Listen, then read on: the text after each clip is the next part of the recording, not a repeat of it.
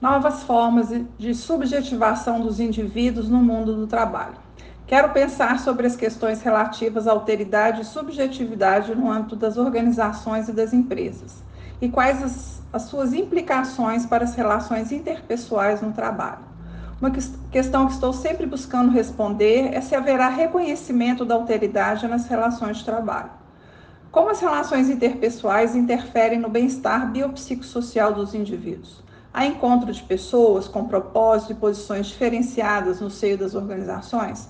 Interessa-me, sobretudo, pensar a relação indivíduo-empresa, líder e liderado e analisar as impossibilidades de melhoria dessa relação, tornando-a mais equilibrada, para propiciar ao trabalhador uma condição simultânea de empregado e cidadão, e se é possível ser sujeito de sua própria história.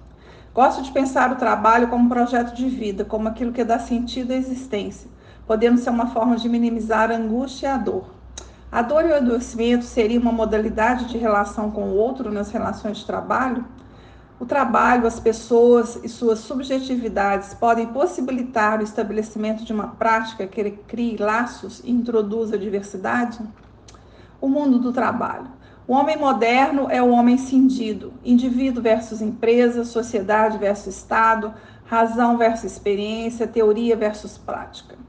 Vive-se as marcas das organizações atuais: competitividade ausência de altruísmo, falta de relacionamentos genuínos, é o império da cultura do narcisismo, a dificuldade de organização do tempo de trabalho, pois não há longo prazo, tudo é urgente a substituição dos empregos formais por projetos e campos de trabalho, e tantas outras características que nos mostram que o trabalho, em sua grande parte, continua sendo alienado e alienante. Mas é também possível, e acredito, que uma pessoa se construir, se transformar pelo e no trabalho.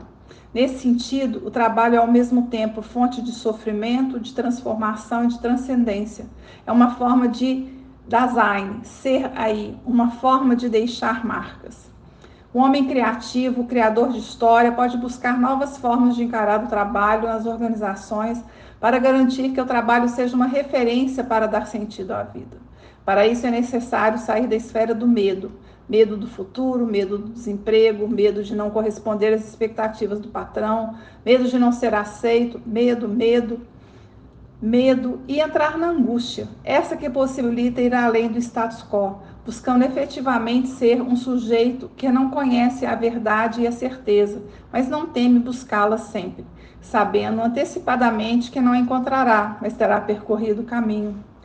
Pode assim ser o trabalho, o mediador de relações entre iguais e desiguais? Pode ele possibilitar as relações de alteridade? O trabalho enquanto função social cumpre o papel de restabelecer os valores baseados no respeito ao outro, garantindo a aceitação da diferença. A aceitação da alteridade não é uma escolha, é uma condição ontológica para existir humano. E necessário se torna estar aberto para as diferenças, para a subjetividade de cada um, enxergando o diferente como algo precioso a ser conhecido, compreendido e aceito. Terezinha Araújo, blog Bendita Existência, coluna Relações Humanas. Um grande abraço.